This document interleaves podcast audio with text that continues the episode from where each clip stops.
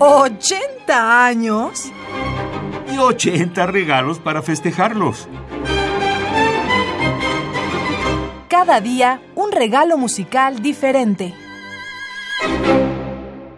El concierto grosso alcanzó en el barroco la misma prominencia que la sinfonía en el clasicismo a partir de los 12 concerti grossi opus 6 de Arcangelo Corelli, publicados en 1714. El más famoso de los conciertos opus 6 es el octavo de la serie, conocido coloquialmente como Concierto de Navidad, y en cuyo título original lleva la observación Fatto per la notte di Natale, es decir, hecho para la noche de Navidad. El elemento navideño del concierto está en su último movimiento, una pastoral cuyo estilo se remonta al Renacimiento, aunque este tipo de música apareció en las primeras óperas barrocas como imitación de la música de los pastores. Escucharemos pues de Arcangelo Corelli, nacido en Italia en 1653 y fallecido en 1713, Concerto Grosso en Sol menor, opus 6, número 8, Fatto per la notte di Natale concierto de Navidad, hacia 1690. Interpreta la orquesta Capella Istropolitana y dirige Jaroslav Krechek.